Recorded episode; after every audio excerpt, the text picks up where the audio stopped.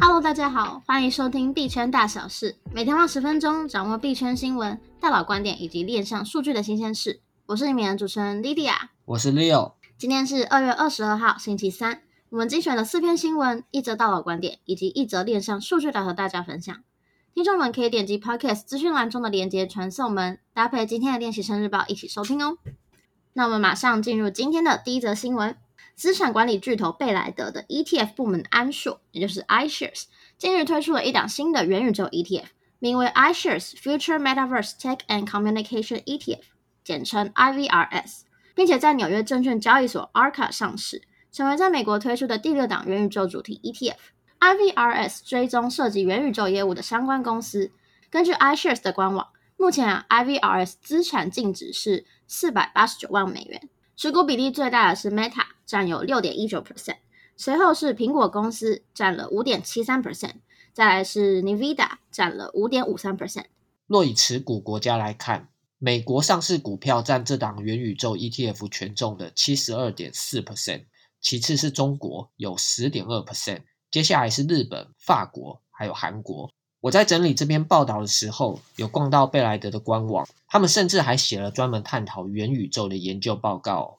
他们指出，因为新一代的硬体还有计算能力软体的提升，有助于建构元宇宙复杂的沉浸式世界。他们也提到了疫情会加速人们朝向数位化生活的转型。另外是最重要一点，他们认为加密货币可以跟元宇宙进行无缝还有全球性的交易。所以，不论是元宇宙或者是加密货币，都是贝莱德战略发展的重要领域哦。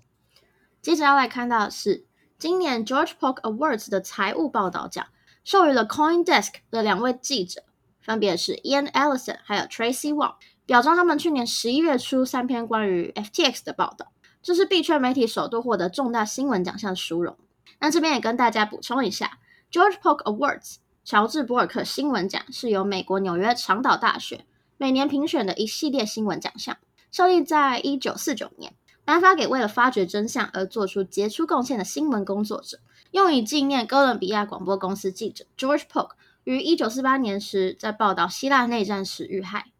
Ian Ellison 在报道中揭露了 FTS 还有 Alameda Research 之间可疑的交易行为以及不健康的财务情形。后续报道也在第一时间向全世界透露，币安将会取消对于 FTS 的救援收购。Tracy Wong 的报道则是揭露了 FTS 高管们错综复杂的关系以及离谱的公司经营模式。这些新闻在整个加密产业引起了反响，甚至也波及了 CoinDesk 的兄弟公司 Genesis，还有它的母公司 DCG。但这也再再凸显了 CoinDesk 在报道新闻的编辑独立性。意思是说，编辑者不受到出版刊物的经营者以及外界商业、政治因素等等的干扰。这样的情况下，他有做出编辑决定的自由。再来是根据联合新闻网的报道，新北市刑警大队日前破获设立在新北市板桥区的加密货币实体店面，涉嫌假投资真诈骗，不法所得高达两亿，并且查获主嫌郑姓男子共七人，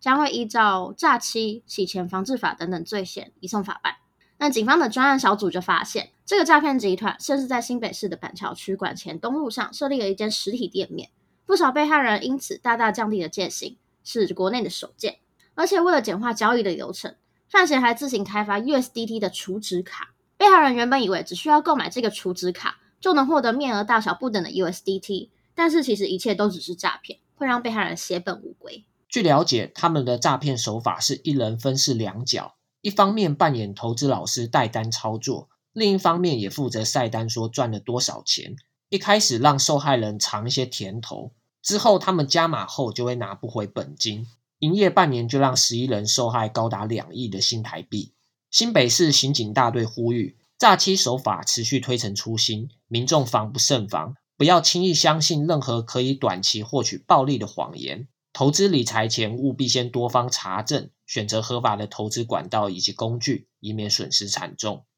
最后一则消息则是，以太坊侧链网络 Polygon 的开发团队 Polygon Labs 在二月二十一号的时候发布公告，表示团队已经裁员大约一百人，约占员工总人数的二十 percent。所有受影响的员工，无论职位高低或是任期长短，都将会获得三个月的遣散费。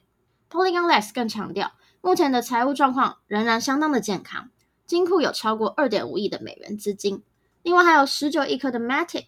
并且说明裁员决策只是今年业务部门整合的一部分而已。不过，也有社群成员对于 Polygon 当前的财务状况提出了质疑。他说，Polygon 曾经在去年二月由红杉资本主导的风险轮投资中，那时候募到了四点五亿美元，而目前 Polygon 说它的现金余额只剩下二点五亿美元，也就是说一年的开销高达两亿美元。他说这样太扯了。而目前 Polygon 官方对于这个质疑尚未做出进一步的声明。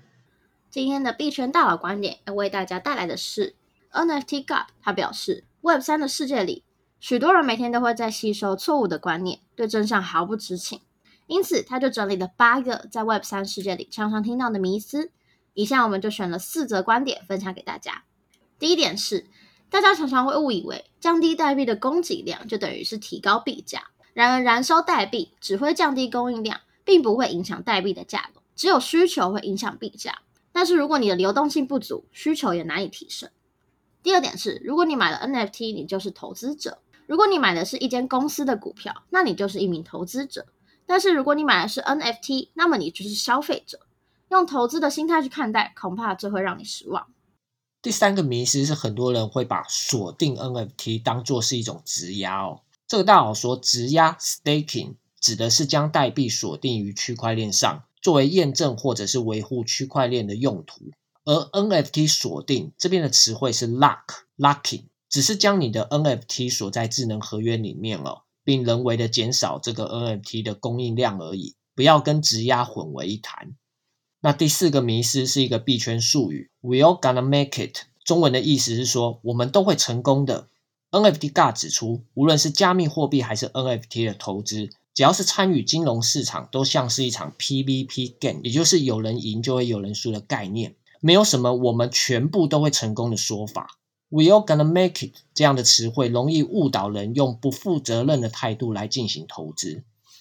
最后则是今天的链上数据分析。根据链上数据平台 DeppRadar 的数据显示，NFT 聚合交易平台 Blur 在过去七天之内完成了价值五点七亿美元的以太坊 NFT 交易，直接超过了 NFT 交易平台龙头 OpenSea，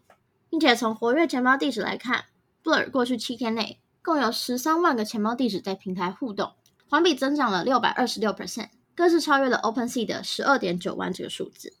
另外，我们从日交易次数来看，根据 Dune 这个链上数据平台，Blur 的日交易次数已经连续七天都超过 OpenSea。最近一笔资料是二月二十一号，Blur 的日交易次数大概是六万多次，而 OpenSea 的日交易次数大概是四万一千次左右。所以最近这几天，Blur 的日交易次数以及它的日交易量都超越了 NFT 交易平台龙头 OpenSea。哦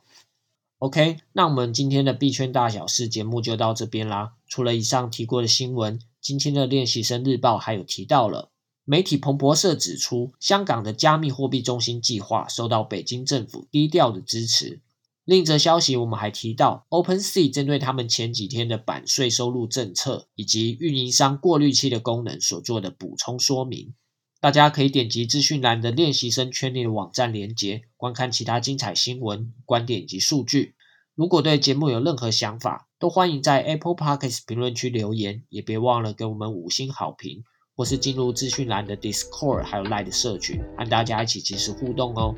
我是主持人 Leo，我是 Lydia。我们明天见，拜拜。